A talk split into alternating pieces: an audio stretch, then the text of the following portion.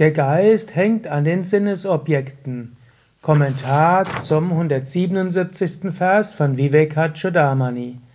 Shankara schreibt, es ist der Geist, der für den Erfahrenden sowohl im grobstofflichen als auch im feinstofflichen Körper stets Sinnesobjekte produziert und bringt fortwährend Verschiedenheiten der Körper, der Kasten, der Lebensabschnitte hervor, welche alle die Resultate der Eigenschaften und der Ursache und Wirkung des Karmas sind.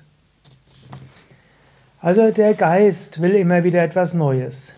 Der Geist, er sagt hier, produziert Sinnesobjekte. Auf der einen Seite bist du natürlich jemand, der auch ständig irgendetwas produziert. Auf der anderen Seite, dein Geist produziert auch ständig Wünsche nach Sinnesobjekten. So wie du etwas hast, kurz danach willst du etwas Neues. So wie du dich mit Menschen unterhältst, sofort kommen neue Wünsche. Und wenn du sie nicht bekommst, sofort kommen irgendwelche Emotionen.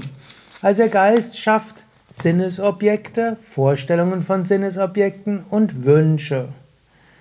Und dann schafft er Verschiedenheiten. Du denkst dann, ja, ich bin zu groß, ich bin zu klein, ich bin zu dick, ich bin zu dünn. Oder Verschiedenheiten der Körper oder auch der Kasten, also in unserem Zeitpunkt würde man sagen soziale Schicht. Denkst du vielleicht, ja, ich muss was für den beruflichen Aufstieg tun, ich muss zeigen, dass ich ein kluger Mensch bin, ich muss mich um alles mögliche Wichtige kümmern, ich muss irgendwo einen Status bekommen. All das äh, schafft auch wieder der Geist. Die Vorstellung, dass du irgendwie Ansehen brauchst und dafür eine gute Position hast. Und natürlich Du hast, oh, der andere ist so viel besser als ich, oh, der andere ist so, hat mehr als ich und so weiter. Oh, was der wieder über mich denkt, was wird meine Mutter denken, was werden meine Kinder denken, was werden mein, wird mein Vater denken, was werden und so weiter. Ständig überlegst du, bist du so gut wie andere, wirst du von anderen gut angesehen. Ständig produziert dein Geist solche komischen Überlegungen. Lebensabschnitte. Verschiedenheiten der Lebensabschnitte. Und überlegst jetzt, was muss ich als nächstes tun? War mein letzter Lebensabschnitt gut? Was habe ich geleistet? Was muss ich noch leisten? Oder eine der modernen Verrücktheiten ist zu überlegen, bevor ich sterbe, was will ich noch alles erleben? Menschen machen sich dann große Strichlisten oder Checklisten und sie werden immer länger und verbringen dann den Rest ihres Lebens, ihre To-Do-Liste abzubauen, abzuarbeiten. Wenn ich erstmal meine Ferien verbracht hatte auf Honolulu, wenn ich erstmal in Simbabwe war, wenn ich mein Kerala in den Backwaters gewesen bin, wenn ich die große chinesische Mauer angesehen habe, dann kann ich mich mehr Spiritualität widmen. Unsinnig. Du kannst dich jetzt der Spiritualität widmen. Der Geist wird dir ständig neue Sachen geben, die du noch zu tun hast wird er ständig Neues vorgeben, was im nächsten Lebensabschnitt noch sein muss. Gar nicht mal selten habe ich es erlebt, dass spirituelle Aspirantinnen gesagt haben, ja, meine Kinder sind jetzt aus dem Haus, jetzt habe ich Zeit für spirituelle Praktiken. Was kommt als nächstes? Großmutter-Dasein. Plötzlich kultivieren Aspirantinnen alle möglichen Vorstellungen, was sie alles für ihre Enkel und Enkeltöchter und Söhne machen müssen. Oft sogar, ohne dass es die Eltern, dass die eigenen Kinder wirklich wollen, also die Eltern der Enkel. Und selbst wenn die Kinder es wollen, ab Vana Prasta, also ab 50, 60, wenn die Kinder aus dem Haus sind, spätestens jetzt wird es Zeit, intensiver der spirituellen Praxis dich zu widmen und anderen zu lehren. Es ist jetzt nicht notwendig, dass du all deine Zeit mit deinen Enkeln verbringst. Jetzt ist die Zeit, dein Wissen weiterzugeben, jetzt ist die Zeit zu praktizieren. Mache das, mache es systematisch und bewusst.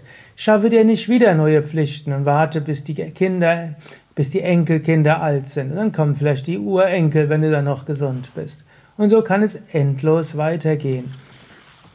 Verschiebe das. Dann sagt er hier noch, Resultate der Eigenschaften Guna. Wenn Rajoguna da ist, also Rajas, dann willst du alles Mögliche. Wenn Tamoguna vorwirkt, vor, überwiegt, also vorherrscht, dann hast du zu allem keine Lust. Und nur wenn Sattva Guna vorherrscht, also wenn Sattva Reinheit vorherrscht, dann bist du bereit, alles Mögliche Spirituelle zu tun. Und so lass dich nicht von Rajas und Tamas beeindrucken, hebe deinen Geist zu Sattva. Wenn du plötzlich gekränkt bist oder alles Mögliche brauchst und denkst, das will ich, folge nicht dem Geist, sondern sage nur, aha, Rajas ist wirksam. Und anstatt jetzt dem Rajas zu folgen, überlege nur, wie kriege ich meinen Geist in Sattva? Und du kriegst deinen Geist eben nicht in Sattva, indem du allen Wünschen folgst, indem du dich über alles Mögliche aufregst, Menschen die Meinung sagst. Und du wirst auch Tamas nicht überwinden, indem du dich selbst bedauerst und dich zurückziehst. Du wirst Rajas und Tamas überwinden durch spirituelle Praktiken. Über Asanas, über Pranayama, höre Mantras zu, singe Mantras, meditiere. Sprich ein Gebet, lies spirituelle Bü Bücher und höre vielleicht diesem spirituellen Podcast zu oder diesen Vorträgen zu. Und ist der Geist in Sattva, dann fällt es leicht, auf überflüssige Sachen zu verzichten. Dann sei dir noch bewusst, ob du etwas bekommst oder nicht, ist alles Wirkung von Karma. Kriya Hetu Palani, hm, also Eigenschaften sind Guna, Kriya sind die Handlungen und Hetu Beweggründe und Palani Ergebnisse. Du tust etwas aus einem guten Motiv, es kommt etwas Gutes zu dir hin, du tust etwas aus einem schlechten Motiv, du hast schlechtes Karma. Und so ist das, was du bekommst, zum einen Resultat von dem, wonach du strebst, und zum anderen von dem, wie du sonst mit anderen umgegangen bist. Aber letztlich bist du das unsterbliche Selbst. Sei dir dessen bewusst. Und jetzt überlege einen Moment lang. Überlege, wo verschwendest du deine Zeit?